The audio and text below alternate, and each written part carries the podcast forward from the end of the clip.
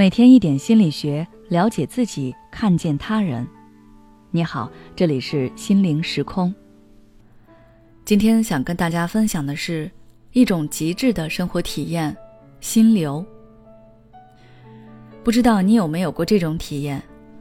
当你沉浸在做某件事情的时候，你不仅不觉得累，反而觉得非常的充实、幸福。你以为只过去了十几分钟。实际上已经过去了几个小时。我的一位作家朋友经常就有这种体验。他通常一天只睡四五个小时，其他大部分时间都在写作。我总是会担心他的身体会出什么状况，但是他每天的精神状态比我还好。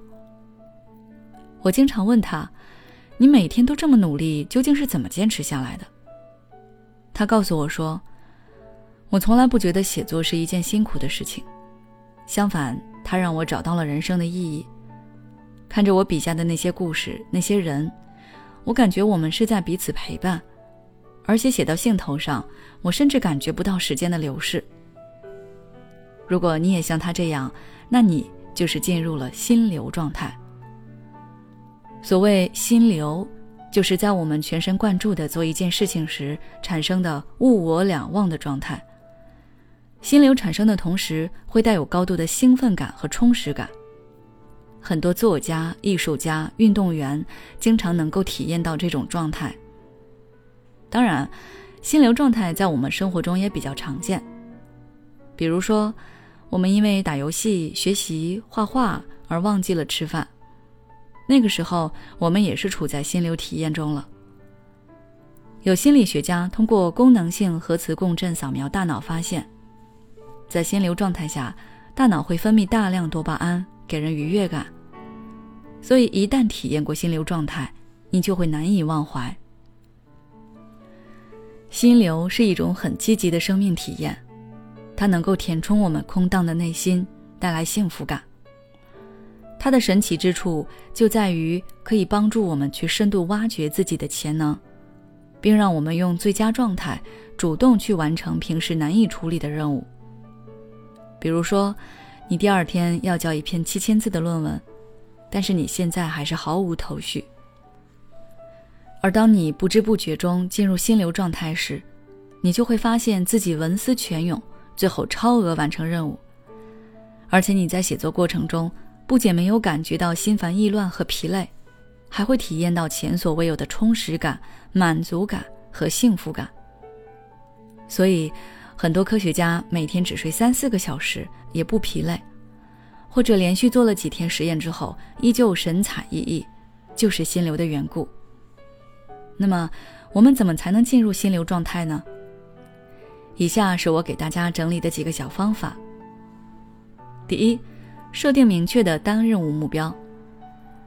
明确目标是进入心流体验的前提，但是我们不能同时设置多个目标。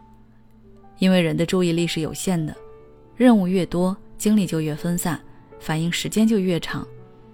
心流状态需要我们高度集中的注意力，所以我们每次最好只做一件事，设置一个目标。第二，任务难度要和我们本身的能力相匹配。任务难度不能过高，也不能过低，过高会打击我们的信心。过低则会让我们感觉到无趣，所以任务难度设置在比我们本身的能力水平略高一些的时候，最容易有心流体验。第三，选择自己喜欢做的事情。兴趣是最好的老师，增强自控力的根本是在于要找到我们真正爱做的事情。如果任务是自己比较排斥的事情，那我们可以通过奖赏机制来激发兴趣。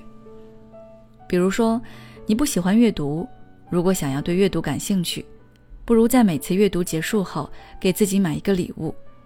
当你养成阅读习惯，真正投入到书中的世界，那你就会逐渐对阅读本身产生兴趣。有了喜欢做的事情，我们才更容易获得心流体验。最后，我想说。心流体验带给我们的是一种内向的幸福感。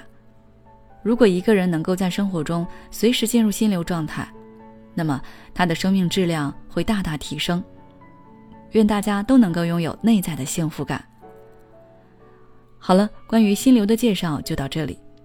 如果你想要了解更多内容，欢迎关注我们的微信公众号“心灵时空”，后台回复“心流”就可以了。